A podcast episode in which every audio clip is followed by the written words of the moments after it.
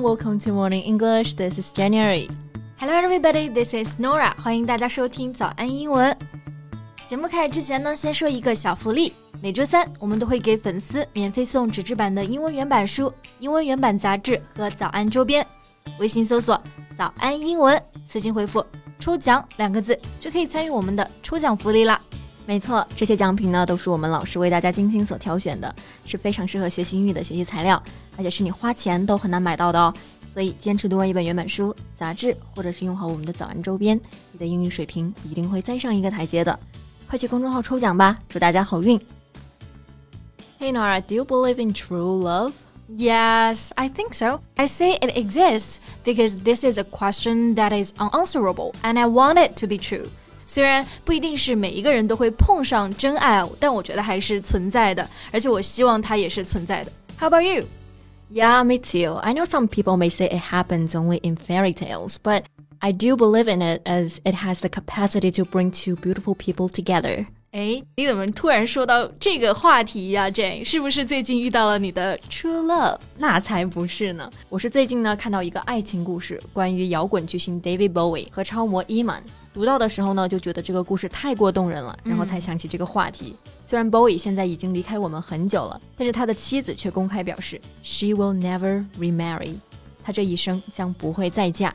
是的，早年他们结婚的时候啊，媒体其实就是这么报道的：The marriage between an international music superstar and one of the world's most recognized supermodels is a celebrity union made in heaven。的确是的，a union made in heaven，意思就是天作之合。结婚了二十年，他们俩确实是一个非常好的例子，让我们看到了爱情最美好的样子。没错，二零一六年，Bowie 因为肝癌去世，这个消息呢，也是让全世界的摇滚迷都为之心痛不已。到现在，他离开我们已经五年了。作为一代摇滚巨星，他对摇滚乐做出的贡献将是无法替代的。那么今天呢，我们就在节目里悼念一下这位一代传奇巨星，和大家聊一聊他的故事。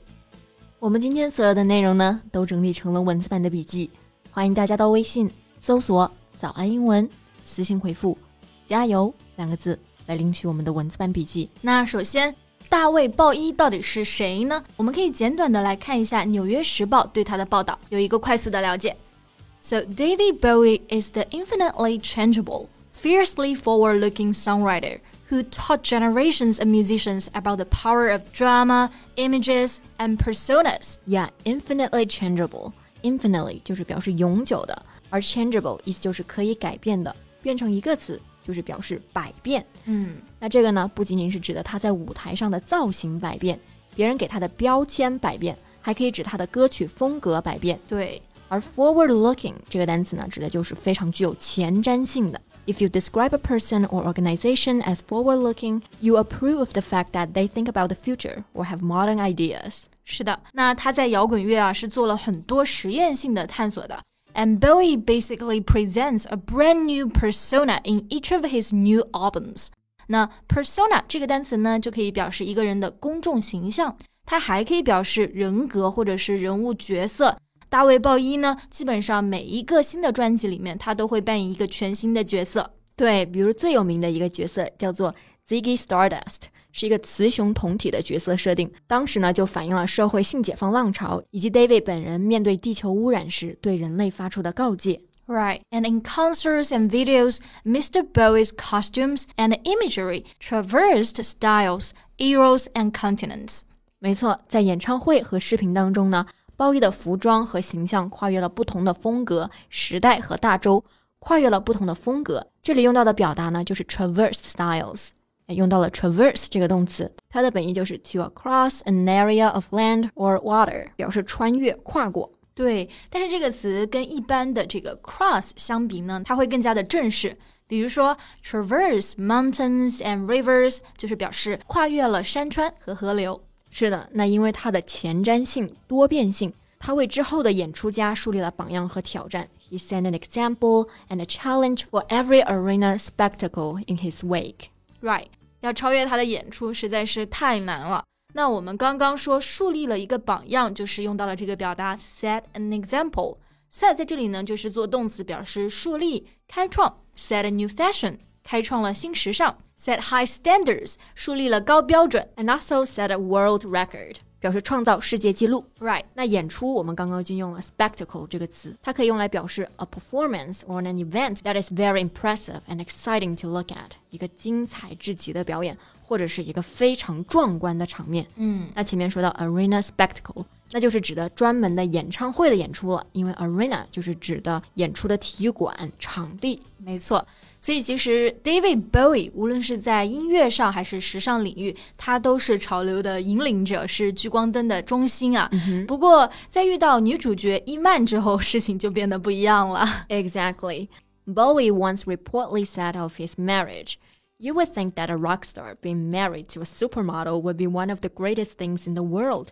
It is. 如果你认为一个摇滚巨星和一个超模在一起，这可能是世界上最好的事情嘛？那么这个事情就是对的。真的有被甜蜜到啊！He also said my attraction to her was immediate and all-encompassing。嗯，那要想表白的同学，感觉这句话就可以马上学起来了。对那对刚刚这句话的意思呢，就是我对他一见倾心，我爱他的所有。Attraction 这个单词就是可以表示对一个人的爱慕，而 all-encompassing 这个词本意就是指的包容的，包含每一个方面的。是的，之后 Bowie 去世，我们作为普通的粉丝啊，都觉得非常难受了，很难去想象伊曼是怎么来面对这个痛苦的消息的。Two years later, Iman opened about her feelings during an interview. She said, "Sometimes I don't want people to know how sad I am. People say to me, "Oh, you're so strong." I'm not strong. I'm just trying to keep it together. 是的，open up one's feelings 这个表达的意思呢，就是吐露心声。那伊曼表示啊，他并不是真的坚强，只是努力让自己振作起来。甚至当别人称 Bowie 是叫做 late husband 亡夫的时候，他就说道：“No, he's always going to be my husband。 Right，因为在她的心中，大卫鲍伊从来不曾离去，永远都是她的丈夫。”没错，最后呢，我就想起了聂鲁达曾经说过的一句话 ：“Your silence is that of a star, as remote and candid。”你就像黑夜，拥有寂静与群星。每当星星出现的时候呢，便无法停止思念。我们也会永远的缅怀你，一代巨星 David Bowie。那我们今天的节目就到这里了。我们所有的内容呢，都整理成了文字版的笔记，欢迎大家到微信搜索“早安英文”，私信回复“加油”两个字来领取我们的文字版笔记。So thank you so much for listening. This is Nora. This is Jen. See you next time. Bye.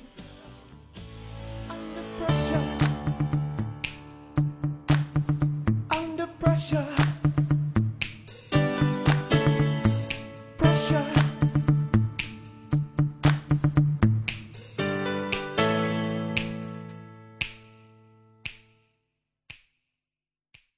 This podcast is from Morning English. 学口语就来早安英文。